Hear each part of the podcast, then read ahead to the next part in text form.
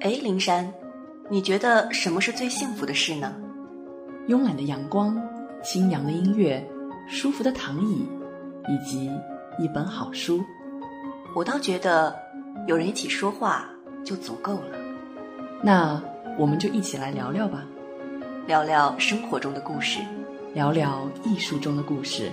聊聊书本中的故事。欢迎来到清华大学广播台读书组全新的访谈节目《山月十岁》。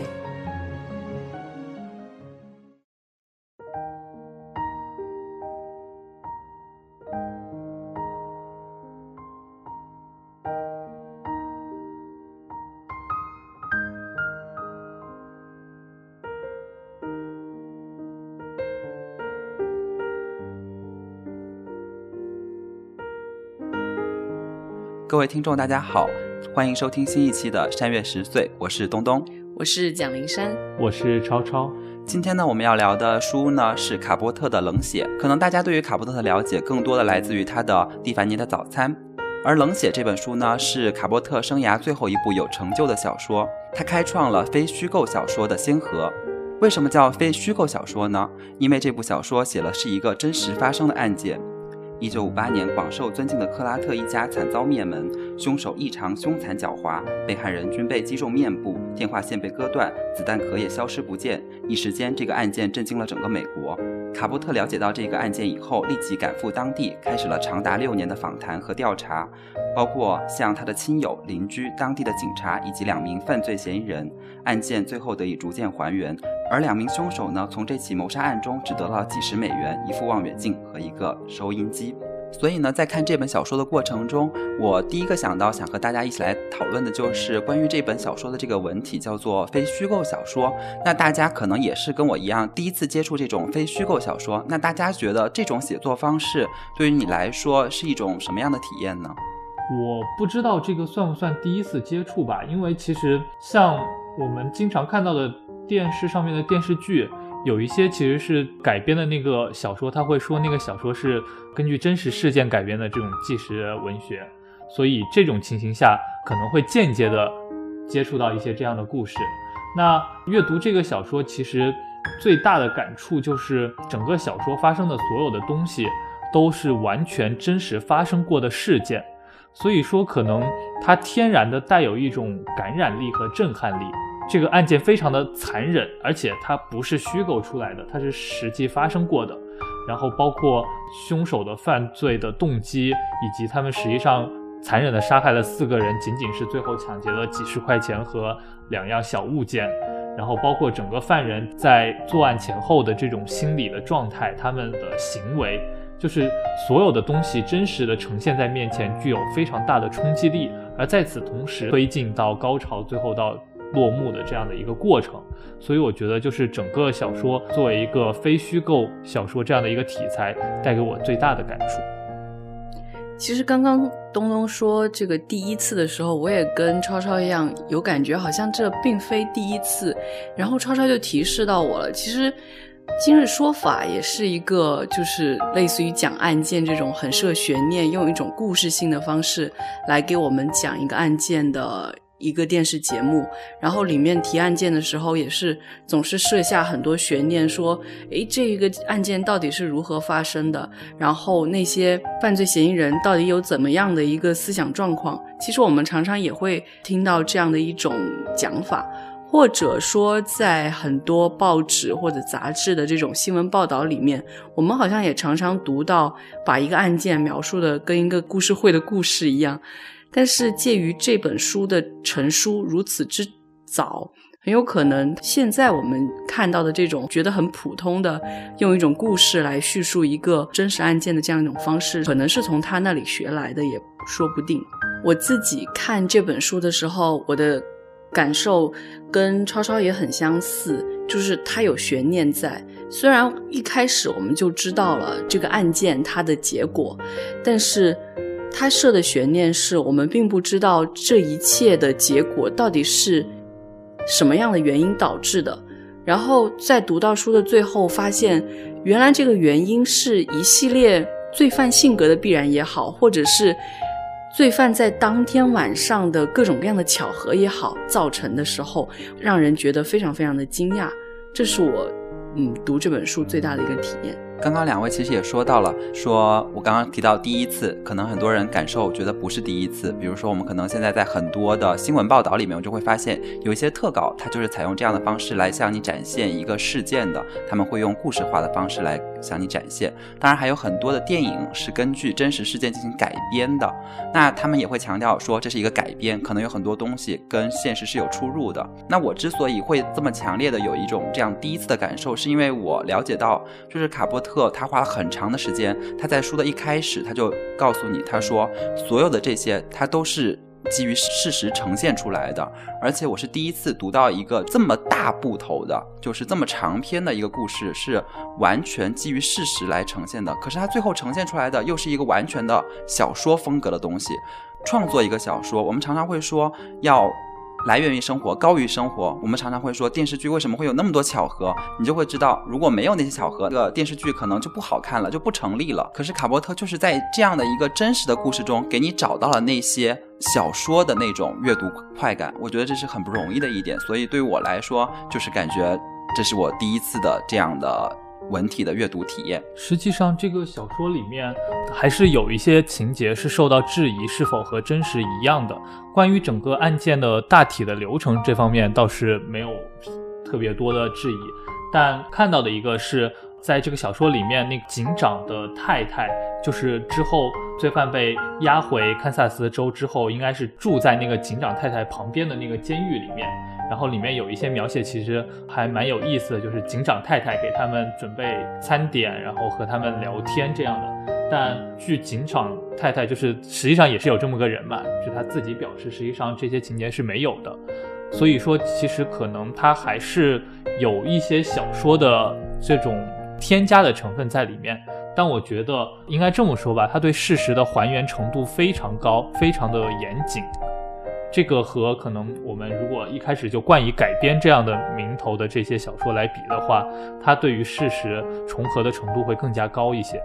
其实关于就是警长太太这个角色跟事实出入的地方，其实我之后会有一个问题跟这个有关，那就是警长太太出入的这个地方就跟卡波特自己在这个案件中的摄入其实有一定的关系。我们可能一会儿会讨论这个问题。我们刚刚都说到了，在这个阅读的过程中，虽然我们一开始就知道这个案件的凶手是谁，然后也知道。他是怎么就潜入到这一家人中，然后把他杀害了？可是我们还是有这种阅读的这种悬念的快感。那我不知道大家在读这个书的过程中，有哪些地方是你觉得啊，我很想要知道后面到底发生了什么？这个肯定就来自于作者的这种就是小说化的叙述，所以导致你应该有这种想法。那大家在阅读哪一个过程中产生了这样的强烈的想翻到后面看看它到底发生了什么这样的地方吗？觉得我最想要知道，就是我特别想继续往下读的一个地方，可能是第三章水落石出那一章。为什么这么说呢？因为当时是这两名罪犯又回到了堪萨斯州，然后马上就要被抓了。抓到之后，警长就去审问他们，这个案件到底是怎么发生的？这个过程，就是我刚刚说到的，为什么会发生这样一个案件？他们性格的必然，还是一系列种种的巧合？然后。你听到两个罪犯对于他们这个案件的整个叙述过程，我是在这样的一个状况下读到这一部分的，就是已经晚上十二点了，然后在宿舍里面，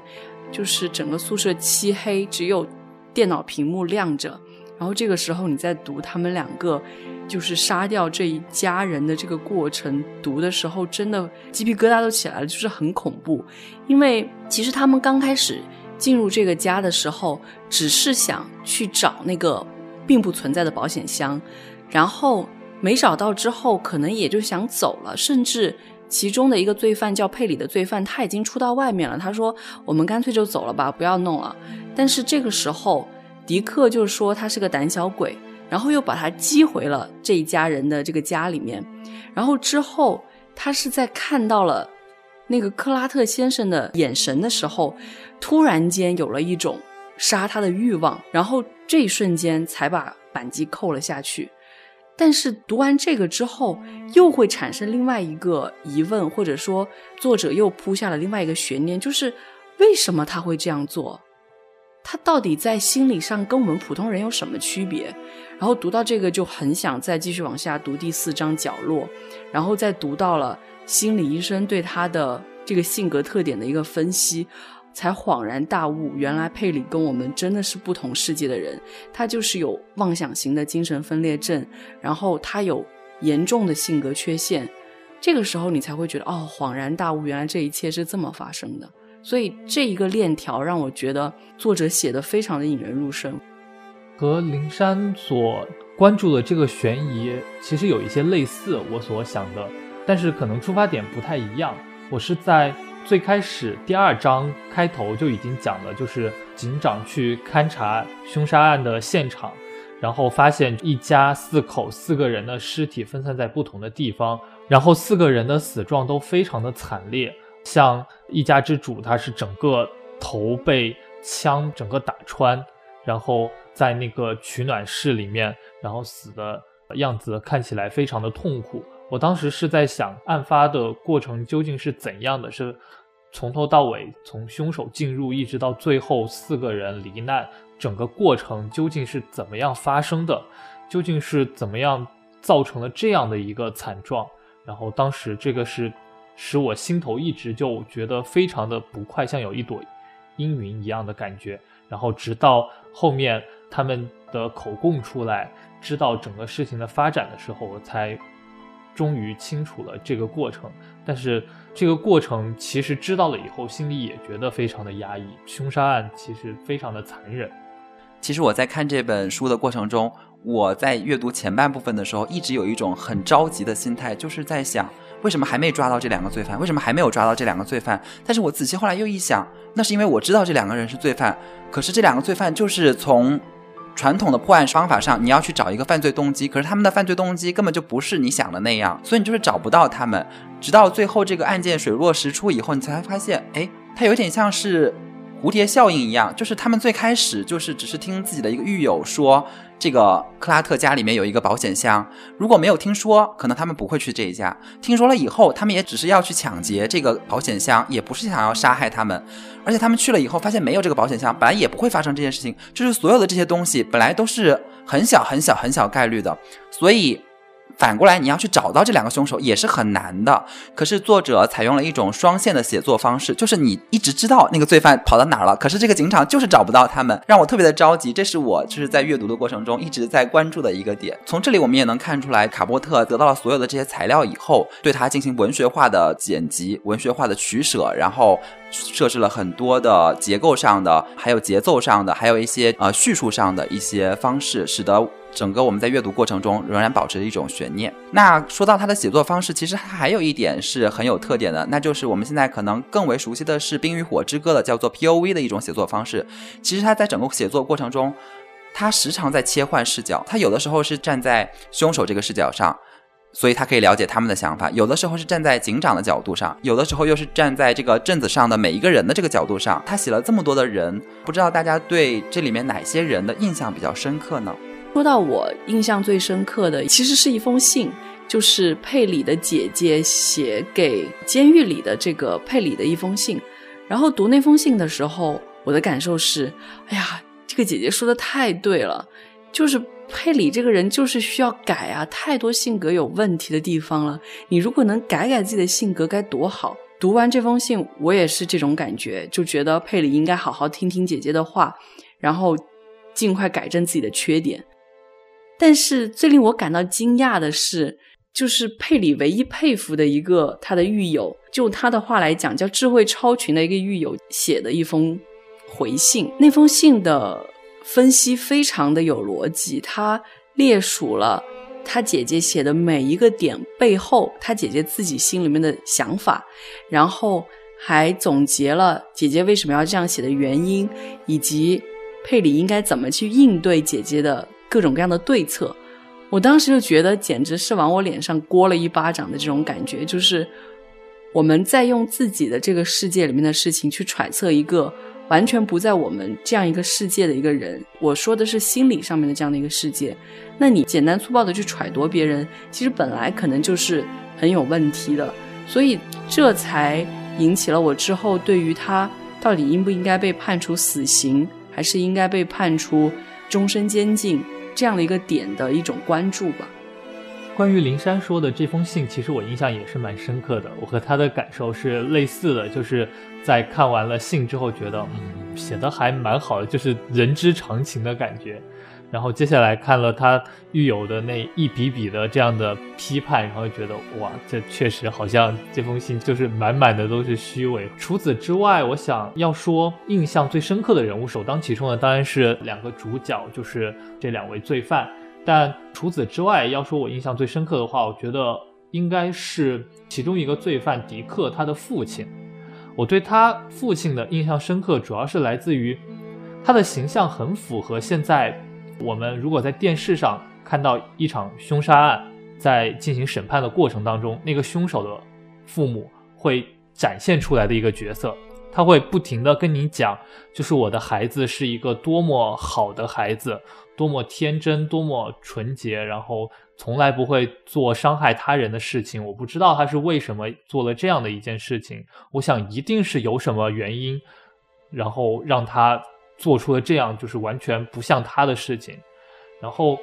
这个形象，说实话，其实就是对于一个情节非常残忍的。这样的一个案件来说，这种事情反复出现是让人觉得很反胃的一个事情。姑且不论他的父亲所说的这些话是否是真实的，我觉得一开始出来就是表达这样一长串对于他儿子这样人格上面的一些赞誉的话，我觉得这是针对事件相当不负责任的一个态度。我觉得首先你当然应该表达这件事情做得很不对，因为毕竟他杀了人。然后之后你可以去说一下，但是我也很讨厌那种过分的去说这样的一种感觉，所以说我对他父亲出现的几段，第一个是他父亲给他写为了他假释的那封信，然后之后是在庭审的时候，他父亲在底下一些小的细节，然后我就觉得他的父亲就是这一类我非常讨厌的这种形象。其实刚刚两位都谈到了佩里的姐姐的这封信。其实佩里的姐姐，从我的阅读体验来说，应该就是卡波特自己本身也不太喜欢的一个人物形象。那我们都会在这个阅读的过程中，就会发现，先看到佩里的姐姐写的那封信的时候，觉得她说的挺有道理的，然后紧接着自己就被当头棒喝了一样。那不如我们就来先分享一下这封信的一小部分内容吧。林珊来给我们分享一下。先是姐姐的信，她说：“亲爱的佩里弟弟，今天我们收到了你的第二封来信，请原谅我没有早点给你回信，实在是因为孩子们让我忙个不停，很难找个时间坐下来集中精力写信。我好久以来一直想给你回信，我打算尽力写的长一点，所以也许会有很多停顿。”说到这封信的打字，首先我得承认我打字不太行。我打一个小时，一个熟练的人只要十五分钟就够了。说真的，我既没时间，也没决心去专门把它练好。但我觉得你决心勤练之后，字打得这么好，真是棒极了。我真心觉得，我们谁也不要去责怪谁，自己的生活应该自己负责。事实已经证明，大多数人早在七岁的时候就已经懂事了，就意味着我们这个时候确实懂得什么是对的，什么是错了。当然，外在环境对我们一生的影响也很大，但人性的弱点是任谁也不容易抑制的，因为我们都有弱点。就你而言，我并不知道你的弱点是什么，但我确实觉得脸脏并不可耻，可耻的是不去洗掉。对你，佩里，我是真心疼爱，因为你是我唯一活着的弟弟，是我孩子的舅舅。可是我要说，你对父亲以及对自己坐牢的态度，无论如何不能说是公允或健康的。我知道我们谁也不喜欢被批评，对批评你的人有点不满是正常的。但是如果你对此而大动肝火，那最好还是冷静些。我对下面的两种情况有一定的心理准备：一是不再收到你的来信；二是你来信准确的告知你对我的看法。我希望我是错的，我真心希望你看完这封信，好好想想我说的话，试着去理解别人的想法，千万别误会。我自知不是什么专家，更不认为自己比别人聪明或自夸受过的教育多，但我确信我是一个有着基本理性、愿意按照上帝和人类所指定的法则生活的正常人。首先，我要跟你谈的也是认为最重要的：父亲不能对你的错事负责，正如你做了什么好事也不是他的功劳一样，不管对错。你做的一切都应该自己承担，不论你是否意识到，你现在坐牢对我和爸爸实在是一件很难堪的事。不是指你犯下的那些罪行，而是对你毫无真正的悔过，对法律、人情或任何事没有丝毫的敬意。如果你想了解爸爸的近况，我可以告诉你的是，他为你伤透了心。为了让你出狱，他愿意付出一切，只要儿子能回到他身边。但是我担心，你一旦出狱，只会令他更加伤心。他现在身体不太好，越发老迈了，再也不能像以前那样让你称心如意了。他过去诚然有不对的地方，他自己也知道。但不论他有什么，去到哪里，总是与你分享一切。而对别人，他可不愿意这样。我自己是为父亲感到骄傲，我爱他，尊敬他。可他为了儿子，宁愿孤身一人。对此我有些难过，否则他也许会和我们住在一起，共享天伦之乐，不必为了他的儿子而孤苦伶仃地待在那辆小拖车里。而你竟无知地说他没受过教育，不能理解人生问题的科学含义等等。一个哇哇大哭的婴儿，母亲把他抱起来哄哄就好了。我倒想知道这点你怎么用科学的含义来解释？让你听到这么激烈的话，我心里很难过。但是我觉得我必须说出我的感受。我很抱歉，这封信必须受到狱方的检查。我真诚的希望他不会对你出狱造成任何负面影响。我只是觉得你应该明白，应该认识到你给我们造成了多大伤害。你是一个有着自由意志的人，这点使你比禽兽高出一筹。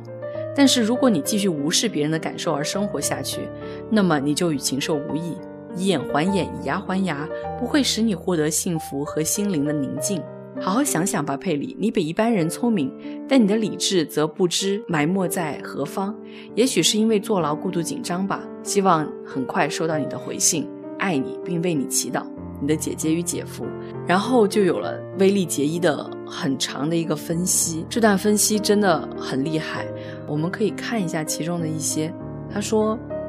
他写这封信的时候，希望这是一次对基督教义的动情展现，也就是说，你给他的那封信明显惹恼了他，他有意把另一边脸也给你打，希望这样会让你后悔写那封信给他，因为你对人生的看法与传统世俗大相径庭。还有什么比一位有着三个子女、献身于家庭的妇女更传统的呢？他对一个背离传统的人产生的反感，不是再正常不过的事吗？当然，传统中有相当多的伪善。任何有思想的人都很清楚这一悖论。他的信也失败了，因为他无法洞悉你问题的症结，他无法真正理解目前你所承受的来自环境上、智力上以及逐渐被孤立的各种压力。他认为你倾向于过度自怜，你太过功于心计，你根本不值得他在照顾子女之际费心为你写长达八页的回信。穿着雨衣的人是不大在乎淋雨的，但是如果他被环境所迫，需要在街头要饭来维持生计，他的感受又会如何呢？他会宽恕过去那些人吗？绝对不会。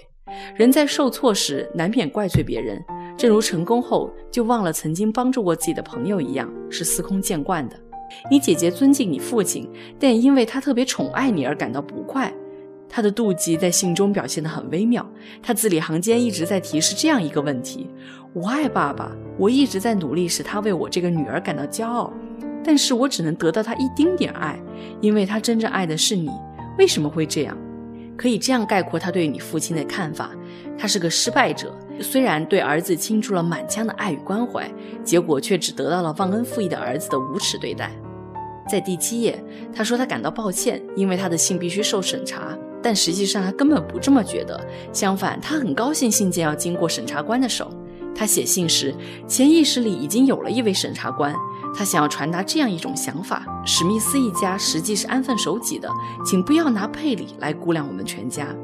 至于什么母亲的吻就会哄得孩子不哭的说法，不过是一个女人的挖苦话罢了。所以，真的很厉害。刚刚灵山给大家分享了这个信和对他的回击，如果大家看到的话，可能。会有这样的感受，就是他的姐姐是用一种尽量的中立，然后尽量的委婉的态度来劝说他的弟弟，而这个回击是很刻薄的。如果你进一步了解到他姐姐其实真的就是不想要他这个弟弟找到他这个事实以后，你就会发现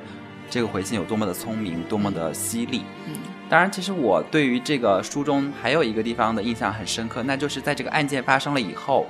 这个镇上所有的人都聚集在镇上的一个咖啡厅里面。案件发生当下，所有的人都会在这个咖啡厅里面讨论这个案件，说，哎，到底有可能是谁？然后什么什么时候就会被破了？然后他们又发现了什么线索？可是当这个案件经过了很长一段时间都没有被破以后，这个咖啡厅的这个女主人就说禁止大家聊这件事情了，因为大家已经开始产生了一种互相的不信任。其实，在这个书的一开篇的时候，卡波特就用了一些笔墨来描写这是一个多么平和的村镇，这里的人是多么的淳朴，大家互相之间是多么的信任。那个时候，你就会发现，原来人与人之间的信任建立起来是很难很难，要达到这样的一种状态是很难的。可是要摧毁它，嗯，很容易，一瞬间，一瞬间，所有大家的信任就被摧毁掉了。那个细节给我的印象特别的深刻。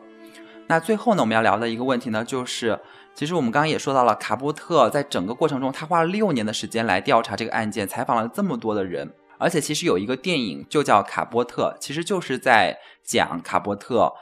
写作这本书的一个过程。如果大家有兴趣去看这部电影的话，大家就会发现，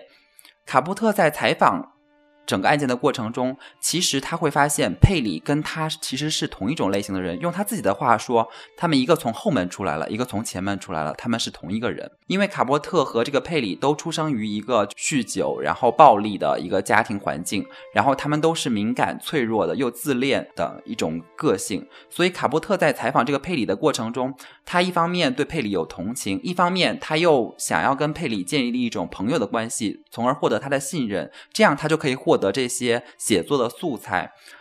同时呢，他又需要把这些素材写到他的小说里面，甚至直到最后，当这个佩里和迪克两个人判了死刑，然后最后又因为他们的上诉被执行缓刑的时候，当卡波特把他所有需要的材料已经收集齐了以后，卡波特做了一个很残忍的决定，就是他决定不再帮助这两个人，从而使得他们最后被执行了死刑，而不是进一步的被执行缓刑。他在这个过程中是很纠结的，他一方面。甚至就是在这个电影的过程中，他的助手就问他：“你是不是爱上了佩里？”卡波特没有回答这个问题，因为他不敢面对这个问题。那他是很纠结的。如果当大家了解到这样一个事实以后，再来看这本书，再来考虑卡波特的这个写作过程，大家对他的这种心态是怎么看待的呢？然后对他最后呈现出来的书，有没有受到他这种心态的影响？大家又是怎么来理解的呢？因为可能刚好跟东东看电影跟书的顺序相反，我是先听到了东东介绍整个写作的背景，再去看这本书的，所以我读这本书的时候就已经有一个预设，说佩里可能是这个卡波特很同情的一个人，然后我就会觉得好像佩里在这本书里面。是唯一凸显出来那种可怜可悲的一个状态，其他的人都是，尤其是迪克，总觉得他蛮罪有应得的。我看的时候比较快，所以其实我没有仔细想，因为其实我一开始也是被东东告知了这样的一个写作的过程，但我看的时候没有仔细的去想这个事情，所以其实我看了之后觉得可能还好，我觉得他尽量还是很克制的表现的，尽量的没有自己的情感在里面，但是。全部读完之后，我又回来看了一下这样的一个事情，就是包括有一些评论也认为，就是这里面佩里是不是稍微有一些被美化了，读起来似乎不那么讨厌，甚至说你觉得他反而是有一点值得同情的，这个罪行可以说是有一些无奈的结果，所以我觉得可能多多少少他还是在描写佩里的时候有一些自己的这种想法在里面。但我觉得整体显得还是比较克制。其实我自己就是这样。我在看完了的那个电影以后，我发现卡波特在这个案件中摄入的是如此之深，你很难这个书里面找到他的存在痕迹。比如像刚刚超超说到的监狱长夫人那个角色，其实，在电影里面就会发现。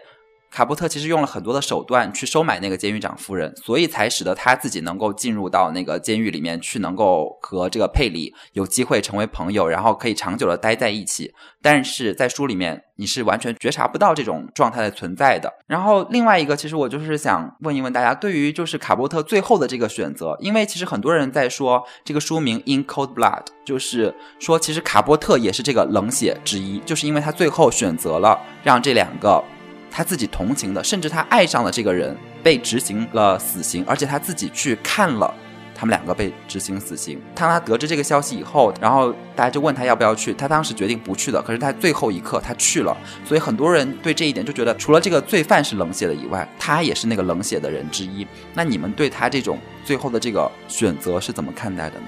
其实要回答这个问题，可能要回溯一下第四章，因为堪萨斯州这个州是基督教影响很深的一个州。然后本身基督教按理来说是很珍惜人生命的这样的一个观念，所以本身可能他是比较反对死刑的。但是在这一件事情上，因为他太过残忍，导致审理这个案件的陪审团是一致认为应该要执行死刑的。包括当时还发生了一个相类似的案件，他们还去争夺这个执行死刑的这个权利。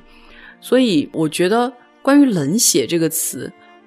卡波特冷血，我要打问号。然后包括佩里跟迪克冷血，我要打问号。再包括整一个针对这个案件周边的所有人，他们甚至都可以被称为冷血，但仍然要打问号。因为我我觉得这本书给我的一个很大的启迪是，人的心理世界真的太复杂了。每个人对于，比如说对于这两个罪犯的想法。对于死刑的想法到底是怎么样的？他所呈现出来的似乎是一种冷血，但是这背后又有他多么复杂的一个心理状态的呈现。所以我觉得每一个人到底是怎样的，真的要打上一个问号才是。包括卡波特他这样的一个选择，你可以说他是为了这本书有一个最完美的呈现，所以他一定要执行这个死刑，所以他冷血。你可以这么说，但是同时你要想。他可能也考虑到了他跟佩里之间的友情，以及佩里做的这件事情本身，按照常理的观念来说，是一件极其不人道、极其极其惨绝人寰的事情，他才下了这样一个决定。那他还冷血吗？他对我们来说可能是不冷血的，但他对于那两个罪犯来说，他就是冷血的。所以这是一个很难很难回答的问题，我觉得。对灵山说到这一点，我也是这样想，就是假设他继续不计花费的去帮他们找更好的律师，去寻找整个案件中可以提起上诉的点，一而再再而三的不断提起上诉，去拖延这个最后的判决的时刻，那或许可能他们会一直直到他们死去，都还没有机会真正的去有一个死刑的判决。那这样做，他是否就不冷血了呢？其实，这样做某种意义上，我们也可以说他冷血。他为了自己喜欢上了佩里这个人，然后他就完全对这桩残忍的案件视若无睹，使得这两个罪犯没有接受应得的惩罚。因为这实际上并不是说你上诉成功了，或者说你其实中间有一些可能，你比如上诉的点真的很荒唐，可能你上诉到联邦法院根本就不受理，直接就打回来了。只是单纯的拖延时间，所以这是不是也可以说是对受害人的冷血？所以我觉得这个确实是一个很大的矛盾。当然，这个矛盾是一个更大意义上的了，更加具体、更加现实一些的，倒是他当时那一刻对于自己爱上的这个罪犯，以及他为了这个作品想要有一个最完美的结果，一定是他们俩最后被判了死刑，这个之中的纠结。但我觉得，其实可能他本身也是矛盾，很难用简单的词去概括的一个人。然后在这样的情境之下所做出的选择，我觉得无论是哪一种，实际上我们都很难去体会他真正的这种想法。对，其实我们刚刚都用一个惨绝人寰的案件来形容这个案件，我就想到我在看这个书的过程中。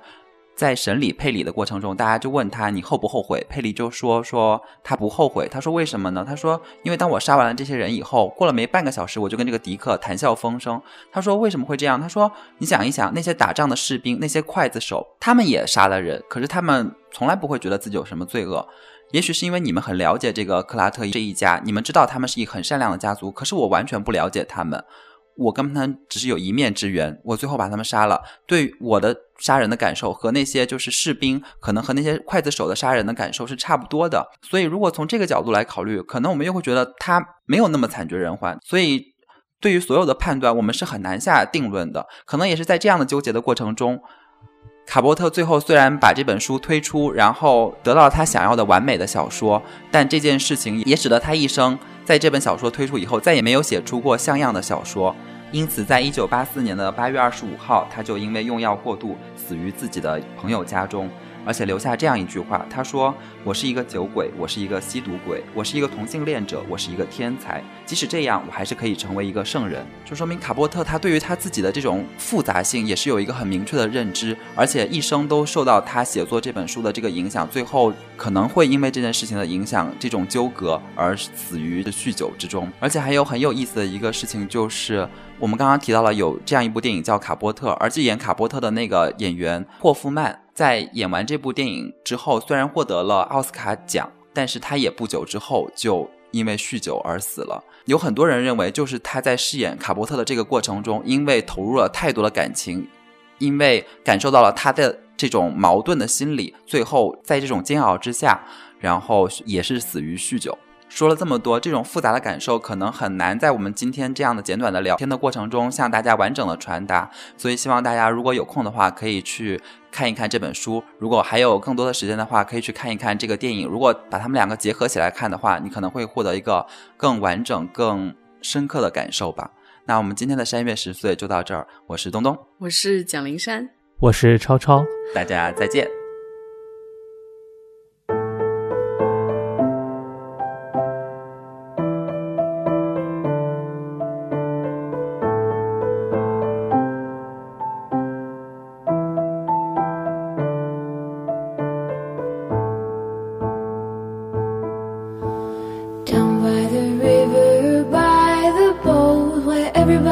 goes to be